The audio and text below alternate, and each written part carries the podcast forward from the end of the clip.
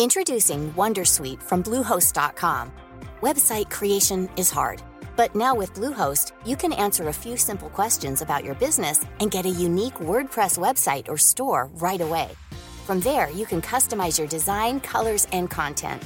And Bluehost automatically helps you get found in search engines like Google and Bing.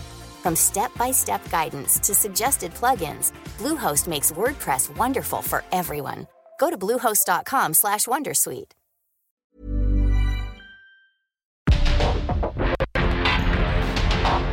Porque el mundo actual no se entendería sin la economía, las finanzas y los negocios.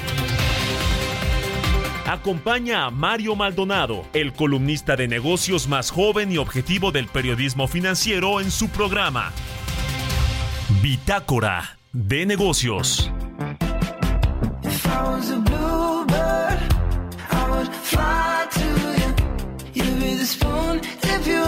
So I could be sticking to your daylight.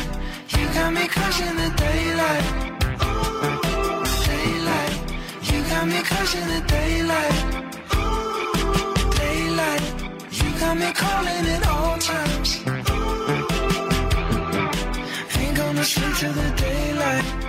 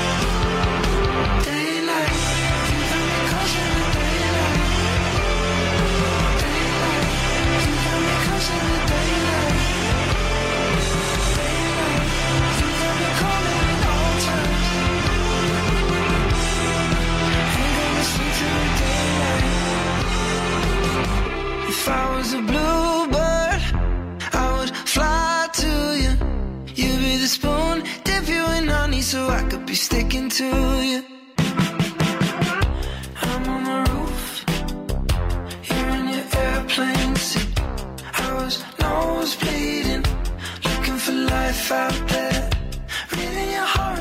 6 de la mañana con 5 minutos. Qué bueno que nos acompaña en esta mañana. Gracias por estar con nosotros, por sintonizar el 98.5 de FM aquí en la Ciudad de México, Heraldo Radio y por supuesto también nos acompañan desde otras ciudades de la República como Guadalajara, en Monterrey. Y bueno, en Guadalajara estamos en el 100.3, en Monterrey en el 99.7, también en La Laguna nos escuchamos en el 104.3, Oaxaca 97.7, Tampico 92.5, entre otras ciudades y por supuesto también lo invitamos a que si nos está escuchando en este momento y no alcanza a escuchar el programa completo, ya tiene que salir o tiene que hacer alguna otra actividad, no se preocupe, más tarde se sube todo el programa a Spotify y también nos puede seguir ahí, además de eh, también en vivo a través de la página Heraldo de México.com.mx. También ahí nos podemos escuchar.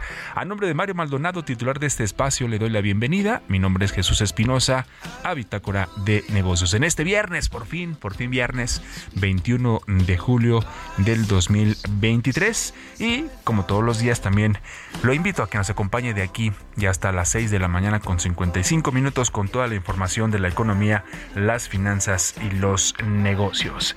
Como todos los días también escuchamos música y esta semana hemos estado escuchando canciones de los artistas de pop más escuchados en la actualidad. Y este es el caso, uno de ellos, que también ya se ha vuelto uno de los favoritos de Bitácora de Negocios. Es Harry Styles.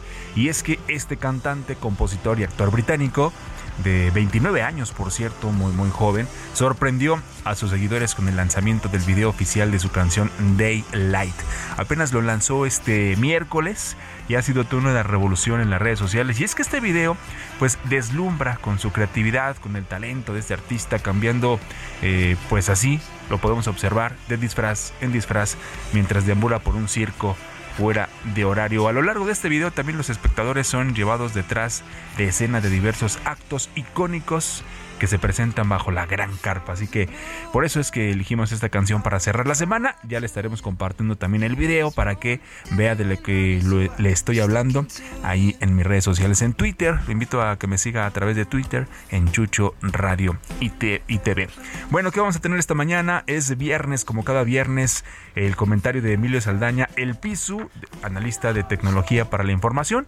Y es que Apple anuncia que entra ya también a la competencia de inteligencia artificial generativa con una, con una, con una aplicación Apple GPT o GPT. Ya nos estará platicando Emilio Saldaña el piso de qué se trata, cuáles son las características. También vamos a platicar esta mañana con Héctor Márquez Pitol, el es presidente de la Asociación Mexicana de Empresas de Capital Humano, para el tema de interesante, fomentar el empleo formal es un desafío más importante para el segundo semestre de este 2023, así lo está considerando la Asociación Mexicana de Empresas de Capital Humano y lo estaremos platicando con Héctor Márquez Pitol, el presidente de esta asociación. También hoy es viernes de deportes, los números y el deporte. La llegada de Messi, por cierto, que hoy inicia la Leagues Cup, iba a decir la Champions, no, no, es la, la Leagues Cup este torneo donde participan todos los equipos de la MLS de los Estados Unidos contra todos los equipos de la Liga MX, la Liga de México. La semana eh, pasada estuvimos platicando eh, de ella, algunos números, y hoy vamos a entrarle a los números, pero de lo que significa pues esta, esta llegada del argentino Lionel Messi a la Liga eh, de los Estados Unidos, la MLS, cambia el negocio del fútbol eh, la llegada del argentino. Ya lo estaremos platicando, le, le tenemos números. Y le decía que hoy inicia este torneo, nada más y nada menos con el partido entre el Miami ante los eh, eh, ante los jugadores del Cruz Azul. Es que me quedé pensando porque se hablaba mucho de que si iba o no a debutar Messi hoy, ya le estaremos platicando más adelante. Y, y le decía también todos los números que hay en torno cifras, inversiones, la venta de souvenirs, de playeras. Hay muchos números alrededor de este, de este torneo, pero de, en específico de Lionel Messi y ya lo estaremos platicando un poquito más adelante. Y como todos los días también en esta cabina vamos a platicar con Roberto Aguilar, nuestro analista de, de mercados, cómo cierra la semana, cómo le fue el peso en esta semana, qué sucede en los Estados Unidos con su economía, qué sucede con, con, con, si habrá recesión o no habrá recesión. En fin, ya lo estaremos desglosando esta mañana también con Roberto Aguilar. Así que lo invito a que se quede con nosotros. Como siempre, le presento un resumen de la información más importante que se ha generado en las últimas horas y en los últimos minutos.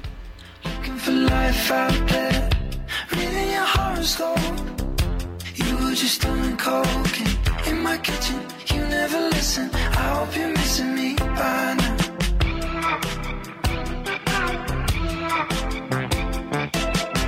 If I was a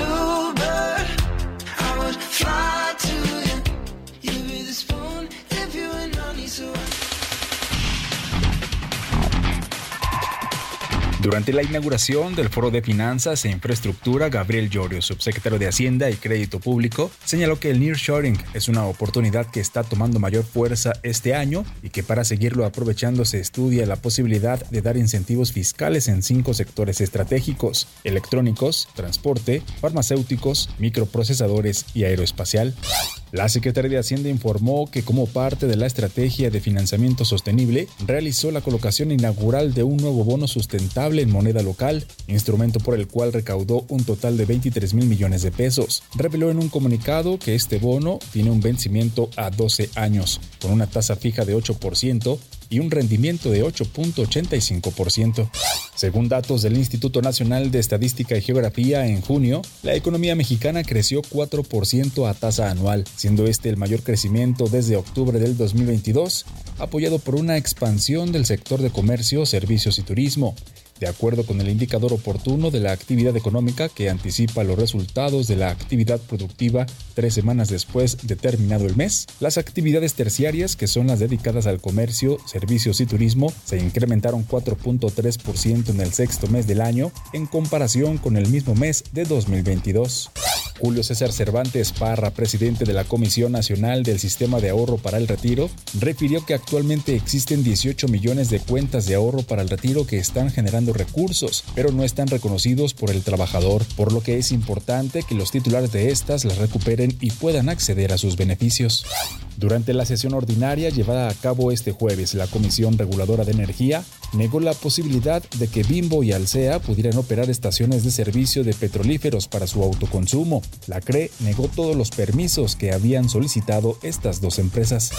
El Servicio de Administración Tributaria se encuentra enviando cartas a diversas gasolineras del país para que aclaren su situación fiscal, ya que han encontrado discrepancias entre la declaración, facturación y los controles volumétricos de la estación.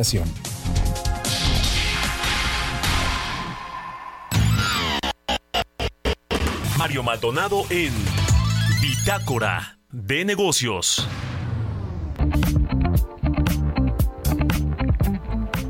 Ahí está la información más importante que se ha generado en las últimas horas y también otro tema importante que quiero compartir con ustedes esta mañana y que puede encontrar este y más contenidos en el heraldodemexico.com.mx tiene que ver con las apores y es que el presidente de la Comisión Nacional del Sistema de Ahorro para el Retiro, eh, Julio, eh, Julio Cervantes Parra, pues dijo que una vez que se emitan los vehículos públicos que permitan una adquisición de 13 plantas de energía eléctrica que se comprometió el gobierno federal con la empresa española Iberdrola, pues serán los distintos comités de cada una de las administradoras de fondos para el retiro de las AFORES los que analicen la, viabilidad de invertir, de invertir en esto. Y es que también explicó el presidente que las aforas tienen, tienen un régimen de inversión especializado y detallado que establece de hecho controles en materia de riesgo y tiene comités también que eh, entonces para que para que se invierta en cualquier tipo de proyecto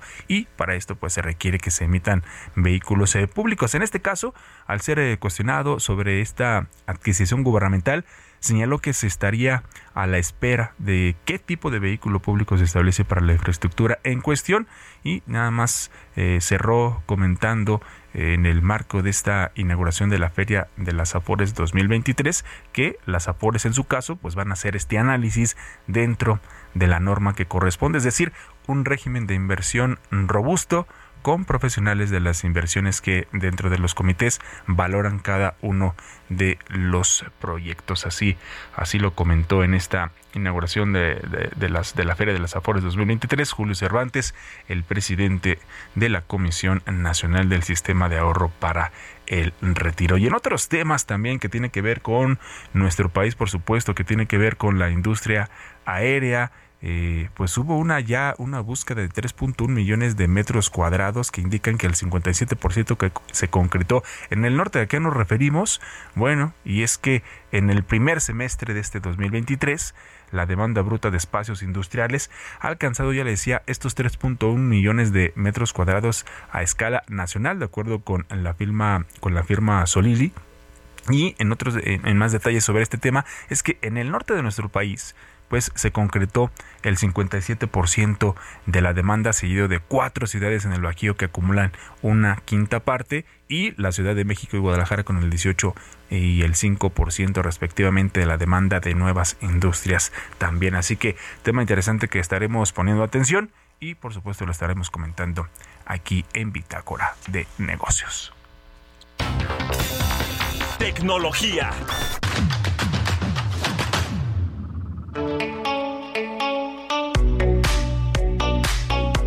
Decía, es viernes y si es viernes, es viernes de tecnología con Emilio Saldaña, el PISU, analista de tecnologías para la información. ¿Qué pasa con esta, con esta ahora Apple GPT o GPT? Apple anuncia que entra la competencia de inteligencia artificial generativa. ¿De qué se trata? Nos da todos los detalles esta mañana. Emilio Saldaña, el PISU. Te saludo con mucho gusto. PISU, buenos días. Gracias Jesús, me da mucho gusto saludarte. Feliz viernes y feliz viernes a nuestra audiencia. Esta es la información en materia de tecnología. Mark Gurman, un reputado analista en Bloomberg, informó esta semana que Apple ha estado trabajando de manera discreta pero insistente en herramientas de inteligencia artificial que podrían desafiar aquellas que tienen hoy OpenAI, Google y otros. Sin embargo, la compañía aún tiene que idear una estrategia clara para lanzar la tecnología a los consumidores.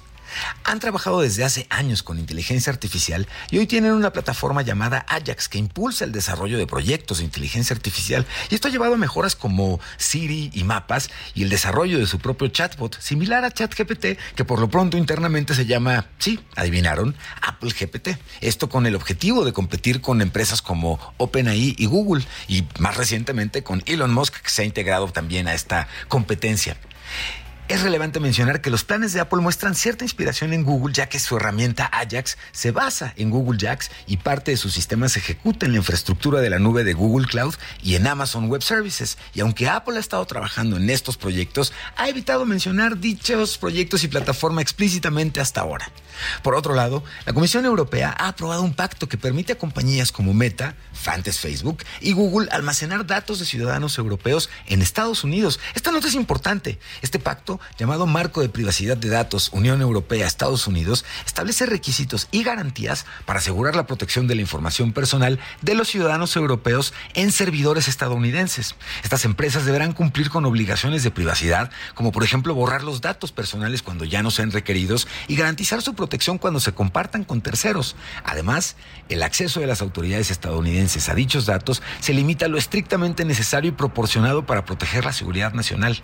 Incluso la presidenta de la Comisión Europea, Ursula von der Leyen, aseguró que este nuevo marco de privacidad garantiza la circulación segura de los datos entre servidores europeos y estadounidenses y brinda seguridad jurídica a las empresas. Finalmente le platico que Twitter está adoptando un modelo de YouTube que es interesante. Han anunciado un nuevo plan que permite compensar a los creadores pagándoles un porcentaje de la cantidad de ingresos generados por los anuncios que muestran en las respuestas de sus publicaciones. Se trata de una nueva medida donde la compañía destinará un total de 5 millones de dólares de acuerdo a lo confirmado por Elon Musk para una primera ronda de pagos. Este nuevo programa solo está disponible para quienes pagan la palomita de verificación y reciban más de 5 millones de impresiones en tweets cada mes durante los últimos tres meses. No será posible monetizar contenido sexual ni aquello que esté relacionado con violencia, conductas delictivas, drogas, alcohol, apuestas, falsos gurús de criptomonedas y lo que Twitter llama contenido de esquemas piramidales o esquemas para hacerse rico rápidamente, que no serán en ningún caso compensados. Es interesante este modelo que busca compensar también a los creadores y no solamente a la plataforma. Vamos a ver cómo le funciona a Don Elon Musk. Que tengan muy bonito fin de semana. Soy Emilio Saldaña, El Piso. Economía y mercados.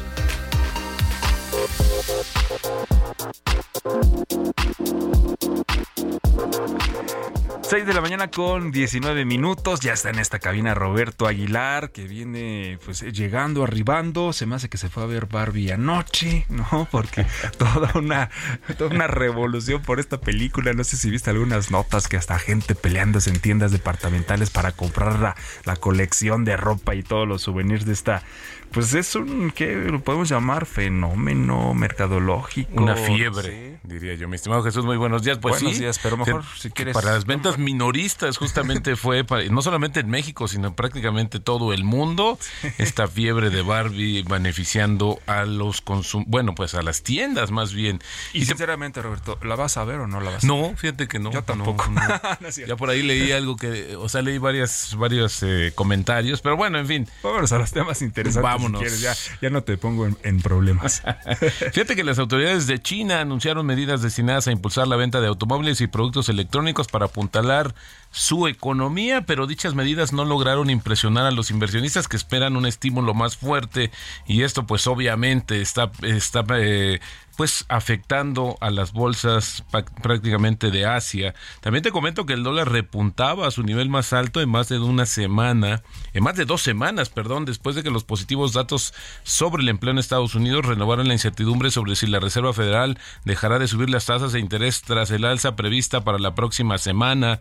El Departamento de Trabajo informó que la semana pasada menos estadounidenses presentaron nuevas solicitudes de subsidio de, por desempleo, aunque el inesperado descenso se vio probablemente exagerado por las dificultades para ajustar los datos a los patrones estacionales. También te comento que el PIB de la zona euro se mantuvo estable en los tres primeros meses del año con respecto al trimestre anterior, según informó la Agencia de Estadística de la Unión Europea, que se conoce como Eurostat, revisando la lectura anterior de una contracción del 0.1%, por lo que pues libra, por esta, esta parte libra la zona euro, la recesión técnica. También te comento que los principales empresas de inteligencia artificial, eh, OpenAI, Alphabet, Meta, pues se comprometieron voluntariamente con la Casa Blanca a aplicar medidas como una marca de agua en los contenidos generados justamente por inteligencia artificial para contribuir a que la tecnología sea más segura. Interesante porque bueno, pues se adelantaron antes de que las autoridades les impongan restricciones a este tipo de compañías. Bueno, también está incluida, fíjate, empresas como eh, Amazon, Microsoft están justamente dentro de estas listas que, bueno, que decidieron iniciar todo un proceso de cambios, de mejoras para eh, ofrecer mayor seguridad a los consumidores. Interesante porque pues, estamos viviendo prácticamente la fiebre de la inteligencia artificial. Y otra noticia importante, mi estimado Jesús, es que India prohibió la exportación de arroz blanco con efecto inmediato después de que el comienzo tardío de las lluvias monzónicas estacionales perjudicara la cosecha y suscitara temores de un déficit de la producción. Nada más para darte cuenta, India representa más del 40% de las exportaciones mundiales de arroz. Así es que cualquier situación que afecte pues las expectativas de la cosecha, los inventarios, pues tiene un efecto inmediato en los mercados internacionales que de por sí están mucho más sensibles a partir de esta situación del rompimiento del acuerdo en el Mar Negro entre Rusia y Ucrania y Turquía para poder eh, pues movilizar los granos, eh, especialmente el trigo de aquella zona del mundo. Así es que bueno, pues está una situación bastante interesante. El, el tipo de cambio, fíjate mi señor Jesús, que ya está cotizando en 16.95 pero como te decía producto justamente de esta eh, pues esta mejora del dólar a nivel mundial pues ya vimos eh, un poco más temprano quizás a la hora que te estabas despertando mi estimado Jesús a las 3.45 de la mañana. Justo pues fíjate que ya de que nuevamente regresó a los niveles de 17 pesos por dólar al marcar un 17.04 con esto la apreciación en el año bajó. Ahora tenemos una apreciación de de 12.9% y bueno, en los últimos seis meses 9.8% es la apreciación del tipo de cambio. Por ahí ya también comenzaron las expectativas, mi estimado Jesús, del rebote del tipo de cambio, que por lo menos lo verían en 18.50 a finales de este año. En fin, yo creo que progresivamente estaríamos regresando a niveles que ya se vieron en el año. Sin embargo, pues como decía, esta situación justamente tendrá una mayor volatilidad, eh, por lo menos hasta que llegue la decisión de política monetaria y sobre todo las señales que el Banco Central estadounidense envía a los mercados para saber qué va a pasar en el futuro con las tasas, si las van a mantener, si el próximo año las van a comenzar a bajar. Así es que esto juega en contra del dólar y también del tipo de cambio pues ya lo estaremos observando y entonces sería para finales de año, ¿no? Que regrese a estos, estos niveles de los que ya se han tenido en este 2023. Bueno, pues en fin, no te vayas Roberto, como siempre, vamos a la pausa y regresamos con más. Estamos en Bitácora de Negocios y seguimos escuchando a Harry Styles con esta canción que se llama. Daylight.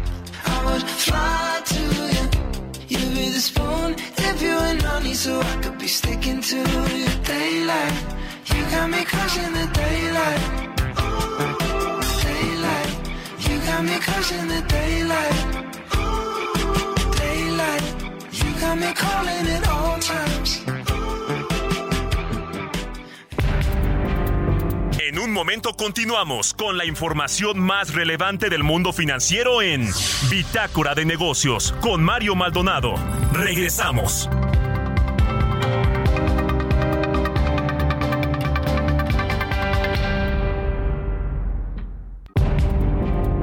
Estamos de vuelta en Bitácora de Negocios con Mario Maldonado.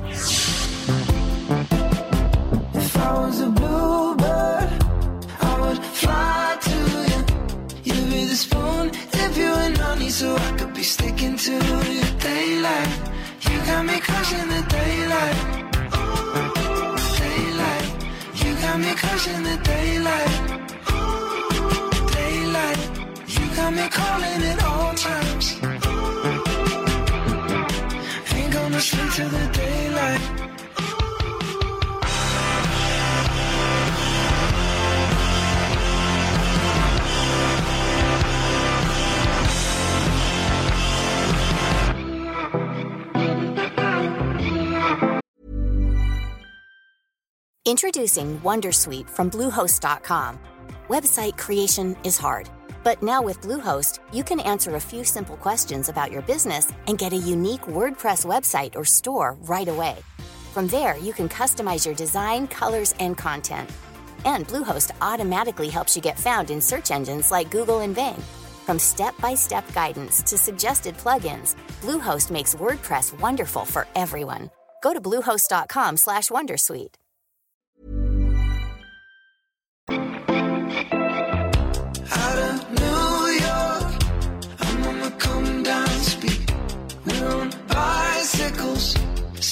saying there's life out there.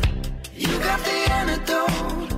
I'll take one to go, go, please. Get the picture. 6 de la mañana con 31 minutos, ya casi con 32. Estamos de vuelta aquí en Bitácora de Negocios en este viernes, viernes 21 de julio. Tenemos más información, pero antes seguimos escuchando esta mañana a Harry Styles con esta canción que se llama Daylight. Y es que esta semana estuvimos escuchando canciones de los artistas de pop más escuchados en la actualidad. Y es el caso de este eh, artista que este miércoles estrenó el video de esta canción este artista británico de 29 años y sorprendió así a todos sus seguidores con este video.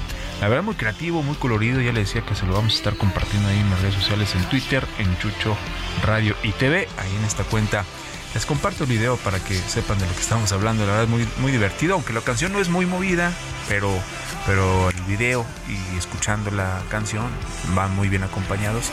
Se lo recomendamos en esta, en esta mañana de viernes. Roberto Aguilar, tienes más información. Fíjate que uno de los temas que habían eh, comparado, ¿no? Esta analogía que hacían después de, de la pandemia, cuando todo el mundo quisimos hacer muchas cosas porque nos liberaron, por así decirlo, y comenzó, por ejemplo, el- los espectáculos en vivo, los conciertos, una gran demanda, en fin, pero uno de los sectores que también comparaban era justamente el de la champaña, porque decían que era una botella que había estado mucho tiempo ahí cerrada y que había acumulado muchas burbujas y en el momento en que se abre, y es decir, cuando termina la pandemia o se declara ya mayores, eh, menos restricciones, pues brota, ¿no? Y entonces, en todo caso, pues eso se reflejó en el, en el sector, porque la champaña a nivel mundial experimentó dos años de crecimiento muy dinámico, pero ahora desafortunadamente, de acuerdo con algunas, alguna información y las expectativas, pues parece ser que la fiesta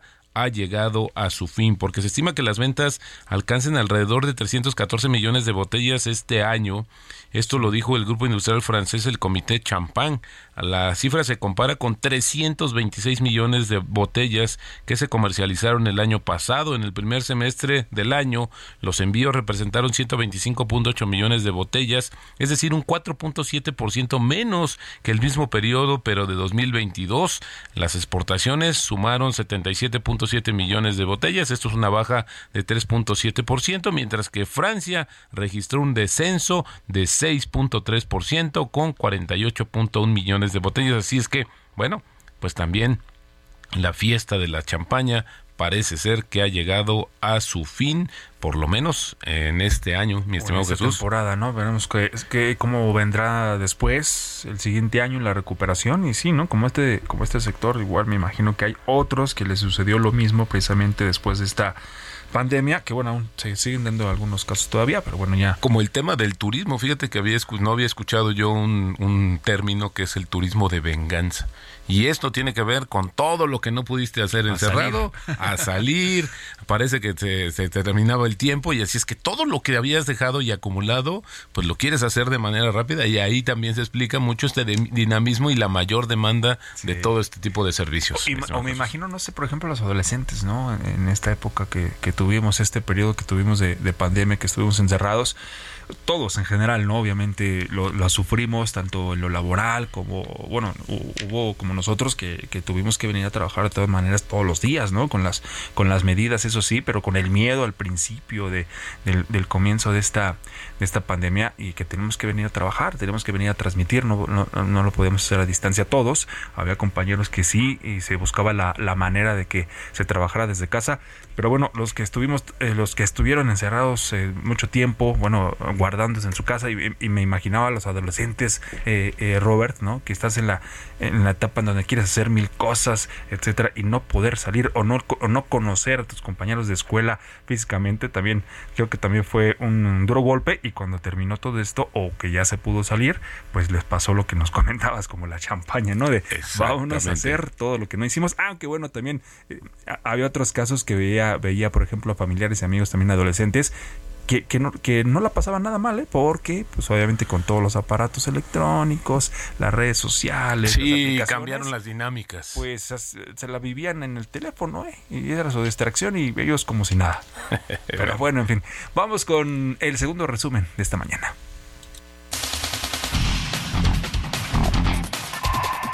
En su reporte sobre el sector externo, el Fondo Monetario Internacional recomendó que México requiere implementar reformas estructurales para enfrentar los obstáculos a la inversión, abordar la informalidad de la economía y mejorar la gobernabilidad, por lo que impulsaría el crecimiento en el mediano y largo plazo y mantenga la sustentabilidad externa.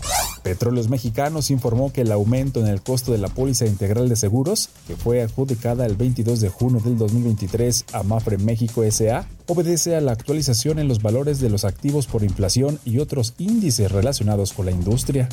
De acuerdo con el indicador oportuno de actividad económica, la economía de México se encamina a cerrar con buen ritmo el segundo trimestre de este año, pues durante junio habría crecido 4% anual, por encima del 3.6% de mayo. Según datos de la Comisión Nacional Bancaria y de Valores a marzo de este 2023, las reclamaciones monetarias en el sistema financiero ascienden a 2.6 millones y suman 12.5 mil millones de pesos. Lucía Buenrostro Sánchez, vicepresidenta de Política Regulatoria de la institución, dijo que el número de reclamaciones monetarias se ha incrementado de forma importante en los últimos años.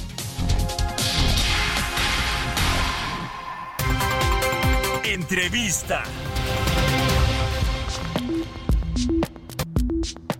Ya le decía, vamos a platicar esta mañana con Héctor Márquez Pitol, él es presidente de la Asociación Mexicana de Empresas de Capital Humano, sobre el tema de fomentar el empleo formal, que es todo un desafío y es el desafío más importante para el segundo semestre de este 2023, así lo está considerando la Asociación Mexicana de Empresas de Capital Humano y hay pues muchos temas, ¿no? En los que tenemos que abordar con, con Héctor, ¿no? Por ejemplo, cuántas personas hay en la informalidad, eh, cuáles son las entidades, los estados en la República Mexicana que tienen el mayor número de personas también en la informalidad. En fin, vamos a platicarlo esta mañana. Te saludamos con mucho gusto. Héctor, gracias por esta comunicación. Te saludamos Jesús Espinosa y Roberto Aguilar. Muy buenos días. ¿Cómo estás, Héctor? Muy buenos días.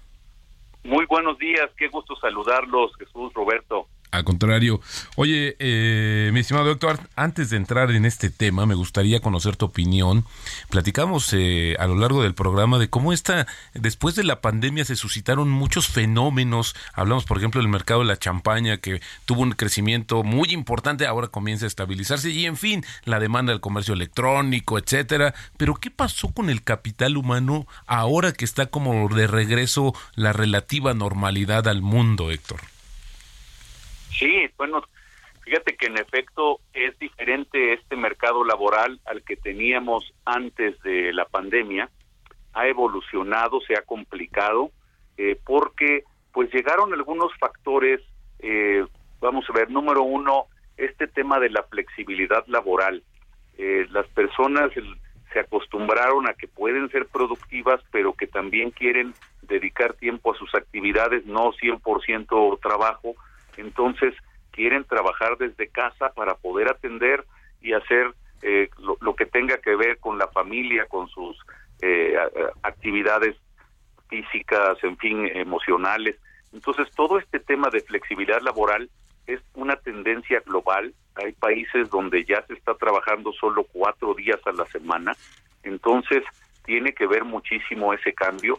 Y luego también, eh, pues bueno, es, eh, se ha empezado otra vez a demandar mucho talento, todos los sectores está buscando eh, recurso humano y qué pasa que se dificulta entonces ahora eh, acercarte el mejor talento y personas pues siempre hay, pero en esta escasez el problema es que eh, hay veces el sueldo que se ofrece no es el necesario o bien la persona le faltan conocimientos o experiencia, pero entonces vivimos en una encrucijada en donde hay por un lado eh, mucha demanda de personal y, del otro lado también dicen las, los empleados pues a, a mí hay escasez de oportunidades entonces cuando se cruzan estas dos cosas de entrada pues ya el mundo ya no es ya no es el mismo. Por supuesto. Y ahora esta situación toma una mayor relevancia, Héctor, porque estamos en medio, bueno, este, este cambio del paradigma laboral también después de la pandemia, pero también enfrentándonos, por ejemplo, a esta expectativa tan positiva para algunos de la economía mexicana, que es el nearshoring.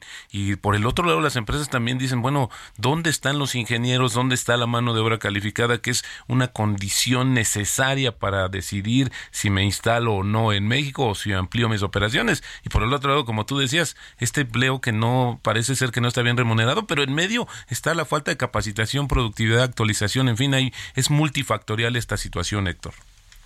Exactamente, sí, sí, y lo que vamos a estar viendo definitivamente mientras más eh, continúe el tema del nearshoring y por lo tanto ojalá lleguen más inversiones, pues es más demanda de ese personal calificado y también pues la escasez del talento.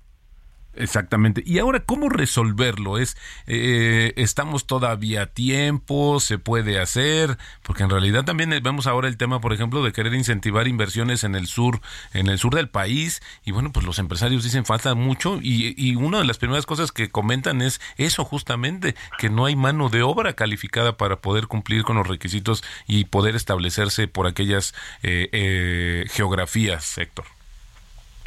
Sí, absolutamente. Lo que pasa es que, eh, en, hablando inclusive ya mezclándolo un poquito con la informalidad, fíjate, en el tenemos pues, un país que pareciera que son dos en, en ese tema de la mano de obra y la informalidad, porque si nos vamos hacia arriba, pues los estados están alrededor de, de los 30% de uh tasa de informalidad y por lo tanto, pues quiere decir que el resto de, de ese porcentaje trabaja en la formalidad, está capacitado, tiene un empleo con seguridad social, pero si te vas hacia abajo del país, hacia el sur, el, pueden llegar hasta el 80%, como es la realidad de, de Oaxaca, Guerrero, y entonces, eh, pues eh, eso te habla de que no hay inversión suficiente, no hay oportunidades de empleo y también pues que la gente entonces se autoemplea y busca actividades donde no se requiere mayor preparación.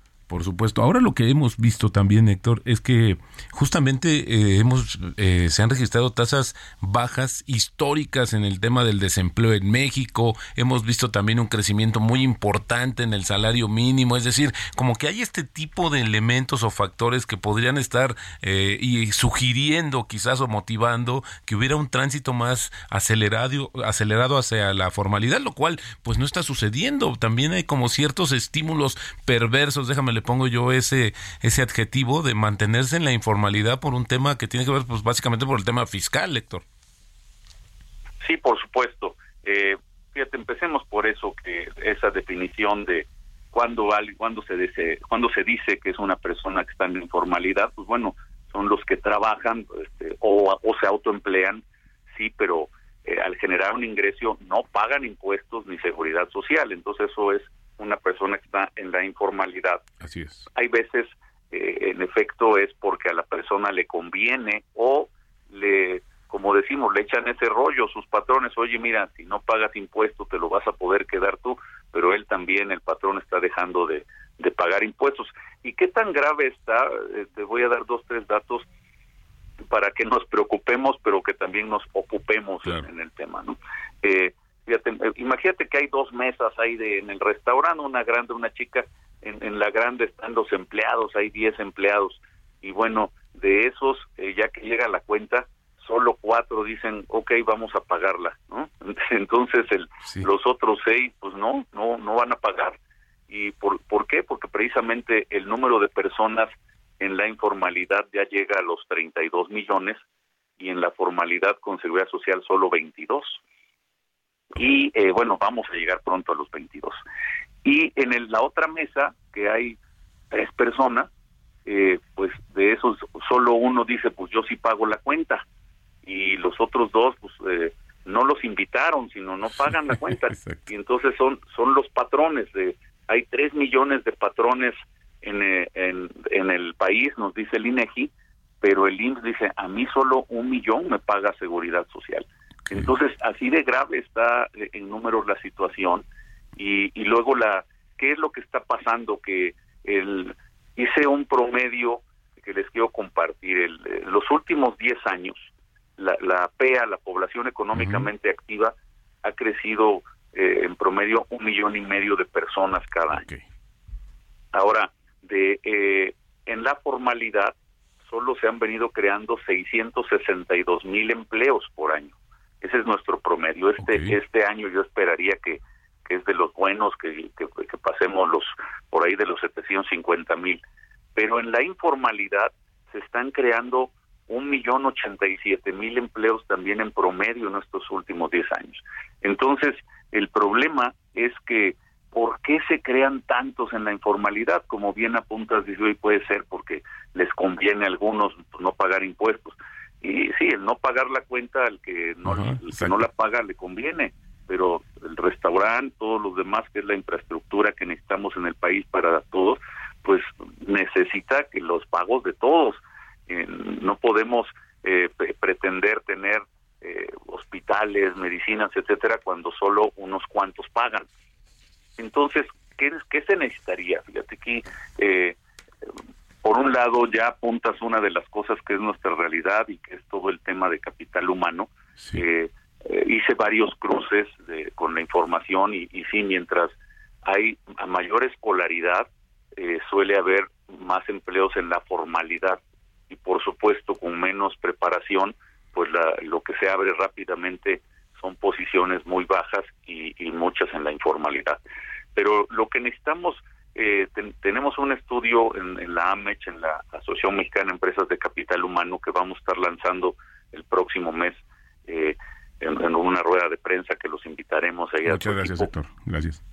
y básicamente hay cuatro propuestas elementales eh, porque eh, es multifactorial como dices entonces hay muchísimas cosas que analizar en este tema de la informalidad pero tenemos cuatro propuestas elementales una es que no se puede generar empleo que no provenga de la inversión entonces, con la inversión que tenemos en el país, el PIB que tenemos y el crecimiento, pues solo está dando para lo que te dije, eh, menos de 700 mil empleos en la formalidad por año.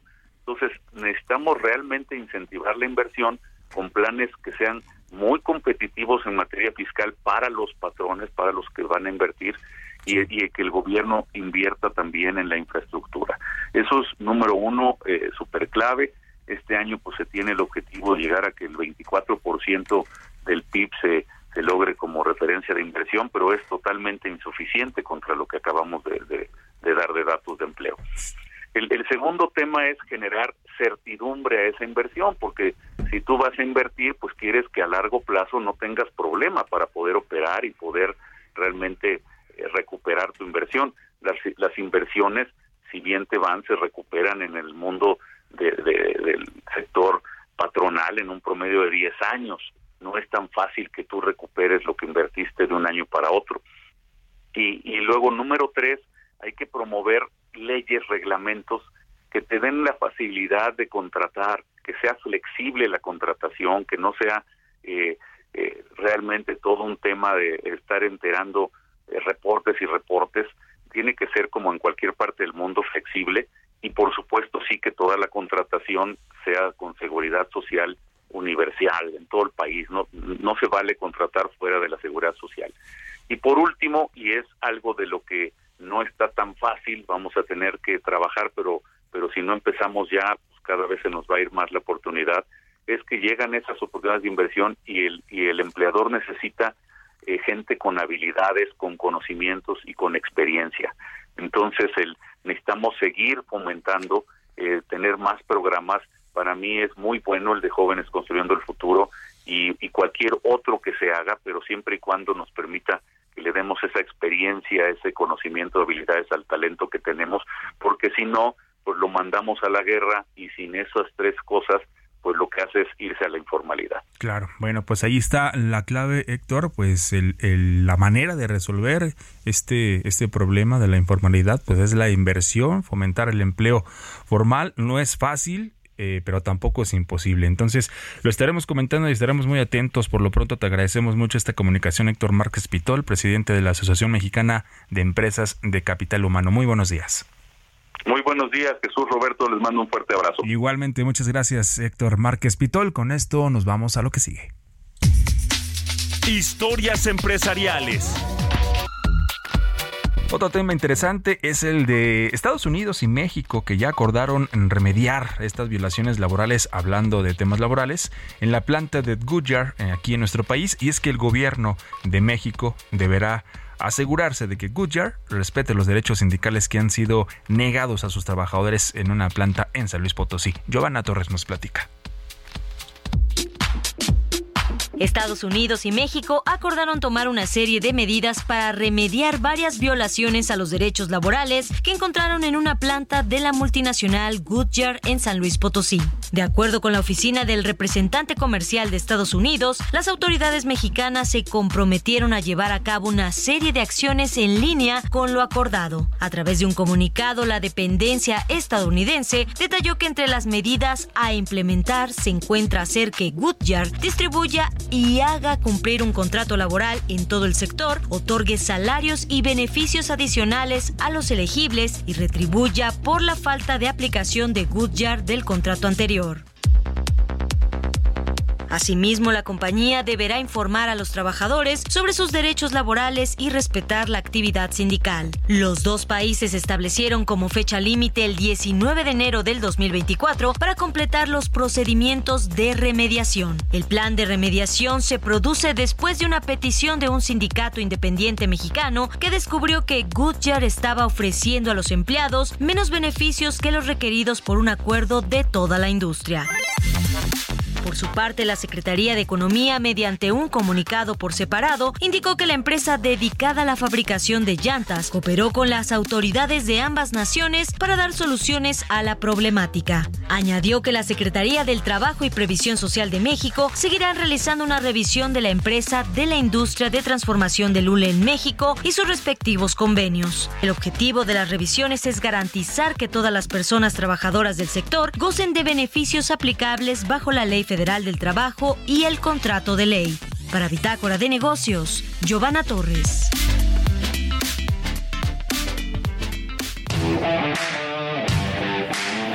Los números y el deporte.